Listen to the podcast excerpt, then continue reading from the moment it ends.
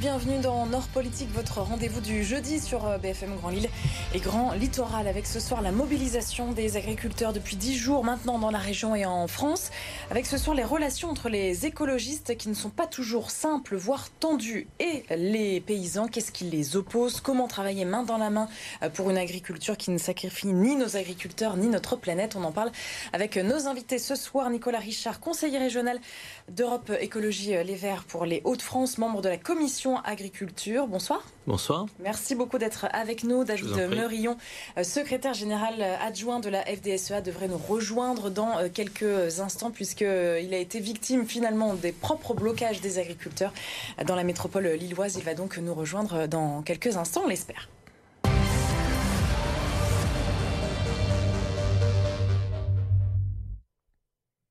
Avant de, commencer, un, petit mot sur euh, l'actualité et l'information. Euh, ce soir, la fin des blocages annoncés cet après-midi. Les syndicats appellent à une nouvelle forme de mobilisation après les, nouvelles annonces de Gabriel euh, Attal, le Premier ministre. C'était à, la mi-journée. Nicolas Richard, un soulagement Ça y est, faut avancer maintenant on peut imaginer que si les blocages s'arrêtent, c'est qu'un certain nombre d'accords ont été trouvés, d'un équilibre a été réussi. Reste à savoir pour nous euh, ce qu'il contient réellement pour considérer que c'est un soulagement vis-à-vis de ceux qui étaient bloqués, mais peut-être pas un soulagement pour euh, l'agriculture et pour la suite.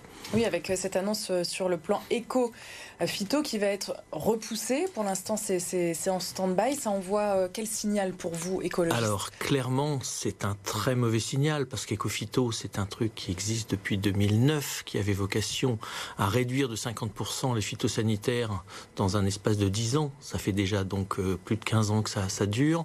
Ce sont près d'un milliard d'euros qui ont été dépensés dans cet objectif, avec un résultat qui est l'augmentation de l'usage des phytosanitaires de 15% dans cette durée. Donc c'est un gros échec. Alors que ça s'arrête pendant un an, vu le peu d'efficacité que ça représente, c'est peut-être pas très grave. Mais par contre, le signal envoyé, c'est il n'y a pas de problème, le, les phytos, c'est bien. Et je ne pense pas que ça le soit.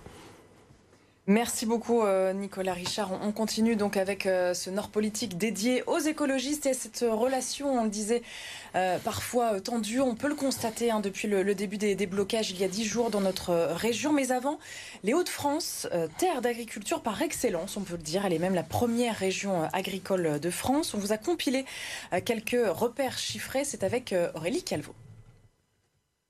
Près des deux tiers du territoire des Hauts-de-France sont dédiés à l'agriculture. La région compte 25 000 exploitations agricoles, un chiffre en nette baisse par rapport à il y a 20 ans. En comparaison, la Nouvelle-Aquitaine en ressent 64 000. Les Hauts-de-France est la première région productrice en pommes de terre, betteraves et endives. En quelques chiffres, une pomme de terre sur trois françaises, une betterave sur deux et une tonne de céréales sur cinq sont récoltées dans les Hauts-de-France. Concernant le profil des agriculteurs, l'âge moyen est de 52 ans, un âge qui a tendance à vieillir au fil des années. Dans 10 ans, la moitié d'entre eux devront transmettre leur exploitation.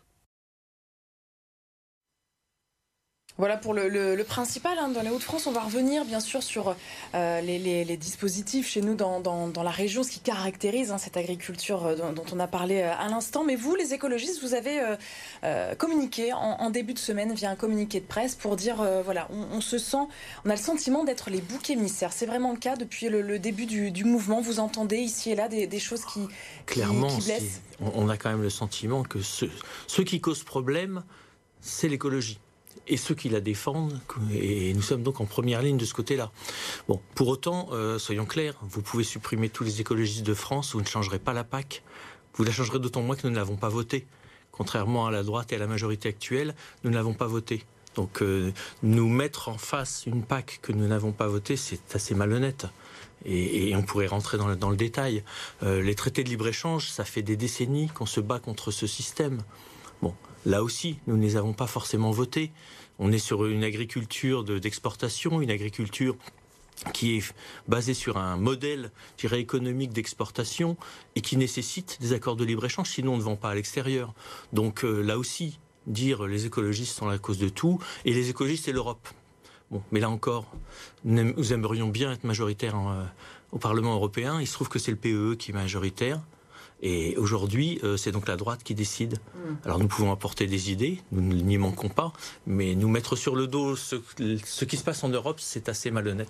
Bah, je vous propose justement, Nicolas Richard, d'écouter un, agriculteur que nous avons pu rencontrer euh, cette semaine, en début de semaine, sur l'un des points de blocage, c'était sur euh, l'autoroute A16, et, qui parle justement de cette idéologie écologiste. Au niveau écologie, il n'y a rien non plus qui est fait. On en a marre de, de l'idéologie écologiste. Ça fait 30 ans qu'on supporte ça. Et euh, les écologistes, c'est nous. Et, de plus en plus, de plus en plus, ils nous imposent des normes, des normes et encore des normes. Et dans le même temps, on va importer euh, de la viande du Brésil ou de l'Ukraine ou d'ailleurs sans normes.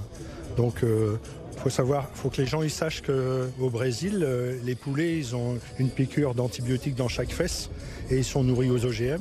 Nous, on n'a pas le droit aux OGM, donc on n'a pas les mêmes charges. Au niveau des salaires et tout ça, c'est pas les mêmes salaires non plus. Et on en a marre de se faire, euh, de euh, comment, piétiner euh, par tous ces produits qui viennent de l'extérieur. Je vous propose de, vous, de nous connecter avec David Merillon, le secrétaire général adjoint de la Fédération départementale euh, qui est avec nous. Merci beaucoup hein, de vous donner du mal pour pouvoir être euh, en direct sur BFM Grand Lille et, Grand euh, Littoral. On, a commencé depuis quelques instants. Les écologistes qui se sentent visés, donc on l'entend avec l'écologiste nordiste avec nous en, plateau, Nicolas Richard. Votre, réaction par rapport à ça? Bah, je n'ai pas entendu le début du débat. Je vais m'excuser. J'étais sur la route au retour de, des manifestations et, forcément nous étions pris par notre nous étions victimes de notre mouvement. Hein. Euh, euh, dimanche dernier, en Indre-et-Loire, Gabriel Attal qui, accuse euh, les, écolos de présenter les agriculteurs comme des bandits ou des pollueurs qui torturent des, des, animaux. Est-ce que ça ne va pas un petit peu trop loin quand même pour vous qui êtes côté agriculteur? Ben, Je pense qu'il ne faut, faut pas vouloir opposer non plus l'écologie et l'agriculture. nous sommes les premiers écologistes puisque nous sommes sur le terrain, nous cultivons euh, nous cultivons et, nous savons bien euh, ce qu'il faut pour que ça, marche bien. Nous, avons besoin de comment, vous expliquer nous avons, besoin de la, terre pour que, nos plantes euh, poussent correctement et tout comme les éleveurs qui ont besoin de, bien soigner leurs animaux. après, c'est vrai que ça fait quand même plusieurs années et que nous sommes victimes de, je pense quand même, de certains lobbies qui, nous impose euh, la réduction de phytosanitaires. Et aujourd'hui, on, euh, on, laisse quand même rentrer beaucoup de production en France avec des, normes différentes des nôtres. Et ça, ça, ça, nous, ça ne nous convient pas. Donc, euh, dire que c'est que tout est la faute de l'écologie, je ne pense pas. Mais il arrive un moment donné où, on, se sent, on se sent quand même victime de la pression qui est faite par rapport à tout ce qui est mesures environnementales, il y a une certaine pression qui nous, qui nous met quand même euh, euh, en porte-à-faux. Et, nous, on, on, a besoin de, de, vivre de notre métier. Donc, euh, les. je ne sais pas comment vous on, comprend là, on comprend là où vous voulez en venir quand vous parlez de, pression. Je peux peut-être faire réagir euh, Nicolas Richard sur, sur les, propos de, David Merillon qui est euh, plutôt mesuré hein, par rapport à ce qu'on peut euh, entendre chez, plusieurs de, ses collègues depuis, depuis la semaine dernière. Quelle est votre réponse? Alors, je crois qu'on peut déjà se rejoindre sur une chose. nous ne sommes pas plus que les agriculteurs pour l'entrée d'éléments agricoles qui ne respecteraient pas la règle du jeu si on la souhaite pour nos, agriculteurs, bien évidemment, on a la même logique vis-à-vis de ce qui peut être en, termes d'importation. Donc je dirais que sur ce point, je ne pense pas qu'on puisse euh, s'opposer. On a plutôt même une convergence, je dis bien. Les, traités de libre-échange, on les a combattus, on continue à les combattre. Donc je pense que là-dessus, franchement... Euh, Vous avez des points, de, des, points communs quand même. On a, exactement le, même, le même objectif. Après, on peut se dire qu'il euh, y a une question de rapidité, une question de vitesse. Moi, j'entends la pression. C'est vrai que. Mais elle est nécessaire, c'est ça? Bah, il, nous semble que le constat qu'on fait, c'est qu'on a des problèmes de qualité d'eau, on a des problèmes de santé, santé publique, dont d'ailleurs les agriculteurs sont les premières victimes. Si aujourd'hui au CHU d'Amiens, il y a une consultation ouverte pour les enfants d'agriculteurs qui ont des problèmes de santé spécifiques, c'est bien qu'il y a un problème. Il suffit de regarder nos, analyses d'eau. nous avons un souci, nous avons un souci collectif. Et je dis bien, les agriculteurs, on utilise des produits qui sont euh, légaux. et, on ne voit pas, on va pas, leur reprocher d'utiliser des produits légaux. Ils le font parce qu'on leur a demandé, parce qu'on leur a mis euh, un objectif de production et par ailleurs, on les rémunère tellement peu qu'ils ont besoin de tout, produire toujours plus. Donc le problème de l'agriculture, d'abord, je pense qu'il y a peut-être un problème de, façon dont les normes sont appliquées de tatillonnisme euh, administratif. Alors ça, je vous dirais que oui, là aussi, mm. on, trouvera des points de convergence sans aucun doute. Parce qu'aujourd'hui, euh, effectivement, quand il s'agit de faire des bilans, quand il s'agit d'administrer ces normes, qui nous semblent, nous, utiles, euh, effectivement, l'Europe, mais surtout la France, ne nous y trompons pas. Ce tatillonnisme, il est franco-français.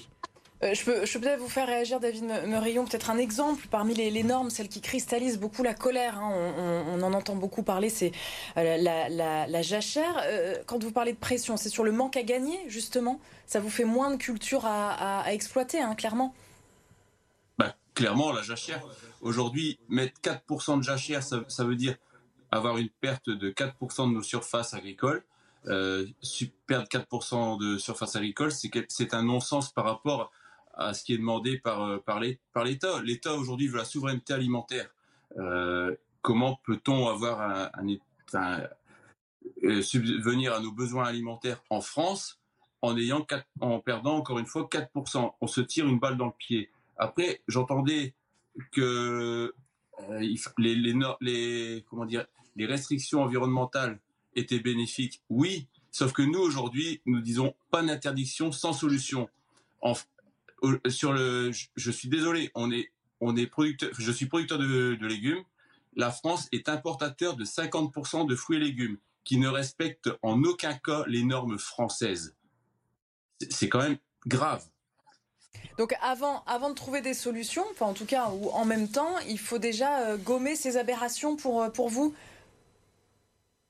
bah, si euh, on impose aux agriculteurs français des normes, pourquoi accepte-t-on d'importer des productions qui ont reçu, qui ont reçu euh, des, produits phytosanitaires interdits en France? Vous ne protégez en aucun cas les agriculteurs à ce niveau-là, euh, les, les, consommateurs à ce niveau-là.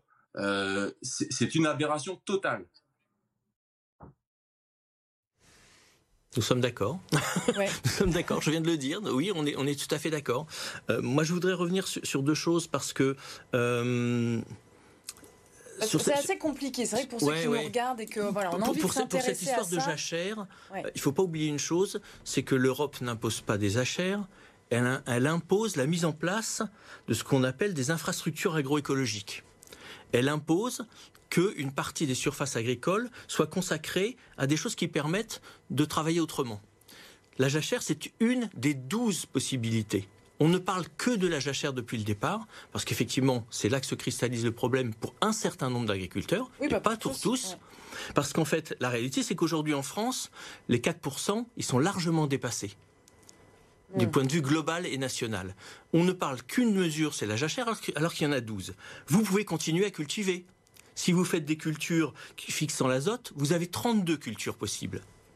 Si vous faites des cultures intermédiaires ou de couverts, vous avez 42 cultures possibles. Donc se focaliser et ne parler que de la jachère, c'est un peu un mensonge par omission. C'est pas, ce que, pas, ce que demande l'Europe. L'Europe, elle, elle, va demander que vous mettiez effectivement des cultures fixant l'azote à la place, des cultures intermédiaires, des haies, des arbres, toutes choses qui peuvent entrer dans ces 4%, mais qui ne sont pas forcément des jachères. Maintenant, effectivement, je peux comprendre qu'on me dise, si on ne parle que de jachères, on veut produire plus et, on nous donne moins de surface. Sauf que ces infrastructures agroécologiques, elles permettent aussi de gagner en pertinence agricole et en, performance. Parce que quand on a une haie qui retient l'eau, on, a, moins de problèmes. Quand on a une haie qui, évite le vent, le dessèchement, on a moins de problèmes. Quand on a une haie qui limite l'érosion des sols, on a moins de problèmes et on a un sol qui est de meilleure qualité.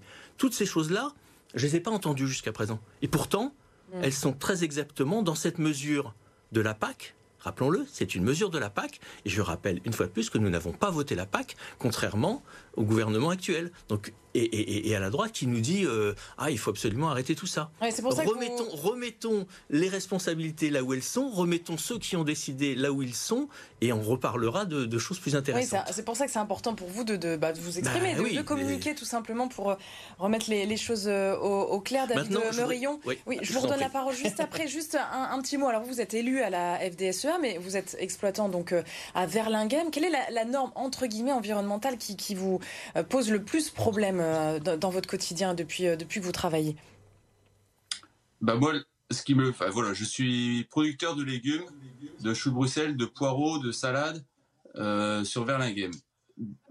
Ce, qui me dérange le plus depuis, je suis installé depuis 2002 et depuis 2002, je vois arriver cette suppression de produits phytopharmaceutiques. Chaque année, on nous supprime des, matières actives qui, qui, qui ne nous permettent plus de lutter contre les insectes, contre les maladies. Euh, moi, je veux bien qu'on me supprime une matière active si on me donne une solution, quelle qu'elle soit, ça me dérange pas. Mais aujourd'hui, je suis dans des impasses. Euh, sur les choux de Bruxelles, l'année dernière, j'ai, subi le, des, dégâts d'alerode. L'alerode, c'est une petite mouche blanche et il n'y a aucun moyen, euh, il n'y a plus de moyen pour la, détruire. Euh, la problématique, c'est que quand je commercialise ce produit, eh ben, il est, il est plus très beau visuellement et j'ai subi beaucoup de, refus en centrale d'achat. Vous savez, les agréeurs, ils regardent qu'avec les yeux. Ils, ne se soucient pas de savoir comment a été produit votre, votre culture. Et ils se soucient pas de savoir. Vous parlez, on l'a bien compris, des, pesticides. Donc, sans pesticides, vous ne pouvez pas vendre. Que ce soit des pesticides euh, de synthèse ou des pesticides naturels. Moi, tout ce que je veux, c'est des solutions. Euh, aujourd'hui, on n'a plus de solution en, légumes quasiment. Euh, on n'arrive plus par rapport à la concurrence étrangère, ça devient insupportable. Vous, savez, dans mon village, Verlinghem, il y avait 60 agriculteurs dans les années 80, 40 maraîchers. On se retrouve à 4. Euh, on fait pas rêver les jeunes. Hein.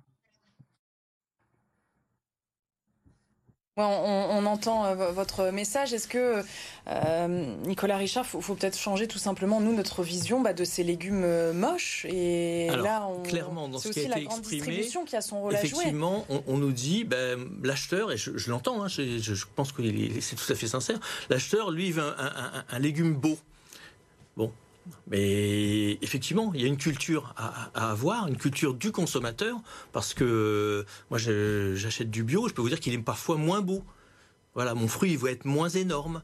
Bon, et alors est-il moins bon pour autant? J'en suis pas certain. Et s'il faut que je retire les deux premières feuilles de mon chou de Bruxelles ou de ma salade, je pense que je suis capable de, passer à travers ça. Le consommateur, pour vous, est prêt. C'est où ça pose problème alors? Le consommateur, son vrai problème, c'est le prix exactement le même problème que l'agriculteur. Le problème de l'agriculteur, c'est combien il va gagner à la fin, à la fin du mois, combien il va gagner à la fin de l'année. Sachant qu'effectivement, il prend tous les risques parce que euh, s'il n'a pas diversifié au maximum ses cultures, s'il loupe ses cultures, il loupe son revenu et c'est son revenu de l'année. Effectivement. Donc ce qu'il faut sécuriser, c'est le revenu des agriculteurs.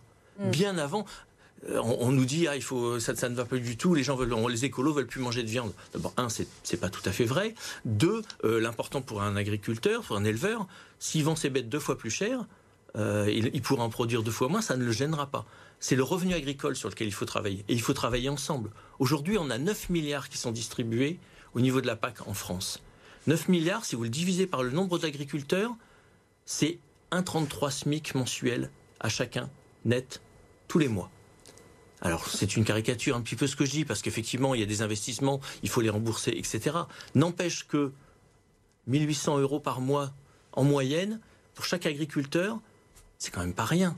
Bon, sauf que la réalité, c'est que certains en touchent beaucoup, beaucoup, beaucoup, et d'autres en ont pas du tout, ou très peu. Et ça, il y a quand même un modèle agricole à changer, un modèle de culture aussi. Je dis pas que c'est simple, mais euh, les bio arrivent bien à faire de la, culture. Pourquoi les conventionnels n'y arriveraient pas? Bah, on va poser la, Il y a un modèle agricole à modifier. Ouais. Euh, je vous propose de passer à la, deuxième partie pour se projeter vers des solutions. D'ailleurs, c'est ce que vous dites, euh, David Merillon. Il nous faut des solutions. Vous qui euh, avez entre guillemets les mains dans le cambouis tous les tous les jours, quand on parle de conventionnel et, de bio, pourquoi ne pas être bio du jour au lendemain? C'est encore trop compliqué. Il y a encore trop trop de freins pour pour vous? Bah, quand on voit déjà la difficulté en conventionnel à produire un produit de un légume de qualité, je, n'ai jamais, enfin, je, n'ai pas voulu euh, partir sur le bio. Et aujourd'hui, euh, ben, je, n'ai pas envie d'y aller. Quand, je vois que mes collègues qui produisent bio sur une coopérative voisine, euh, ils vendent leur production moins cher que la production conventionnelle parce qu'il n'y a pas de débouché. ça, ça me donne pas envie d'y aller. Après, je dis pas que je ne, je ne suis contre le bio. Je, dis juste que euh, il faut un marché en face. Et aujourd'hui, je suis pas sûr que le, consommateur soit prêt à, acheter du bio. Et c'est très bien. Il y a des gens qui pensent pour nous, mais, mais nous, on est, on, est tous les jours sur le terrain, on est tous les jours au boulot, et, on, connaît très bien les difficultés pour vendre notre production. Et quand il n'y a pas d'acheteur en face, eh ben ça vaut zéro, ça vaut rien et, travailler pour rien, ça ne nous va pas du tout. Oui, ça, rejoint la question de la, rémunération, parce que c'est ça aussi qui cristallise mmh. hein, depuis euh, des années maintenant le, combat et cette crise agricole. Euh, ce qui nous vient aussi à parler de, des importations des étrangères. Euh, ça qui met beaucoup en colère, on les a vus, hein, les agriculteurs dans les, dans les supermarchés tout au long de, la semaine. Comment faire barrière quand on est élu à la, à la région comment, comment on peut faire ça? On est élu à la, région de ce, point de vue-là, on, a assez peu de leviers. On en aurait un qui est celui de, des achats que nous réalisons à notre petite échelle. Dire, euh, quand on passe un marché public, on peut choisir, on doit pouvoir choisir la provenance de ces produits. Est-ce que c'est le cas On doit pouvoir mettre un critère. Alors, le problème, c'est que la libre concurrence voulue et comme, comme un modèle vertueux et qui, qui ne peut être que positif, la preuve, il n'est pas positif pour nos agriculteurs. Parce que la libre concurrence mondialisée, ça veut dire qu'effectivement, on doit laisser rentrer n'importe quoi, quelles que soient les conditions. Tant qu'on n'aura pas des clauses miroirs, et là-dessus, je pense qu'on se rejoint à 100% avec, avec le monde agricole, on n'y arrivera pas. Oui, ça, pour le coup, c'est vraiment. Et, et la question n'est pas seulement la question des phytos.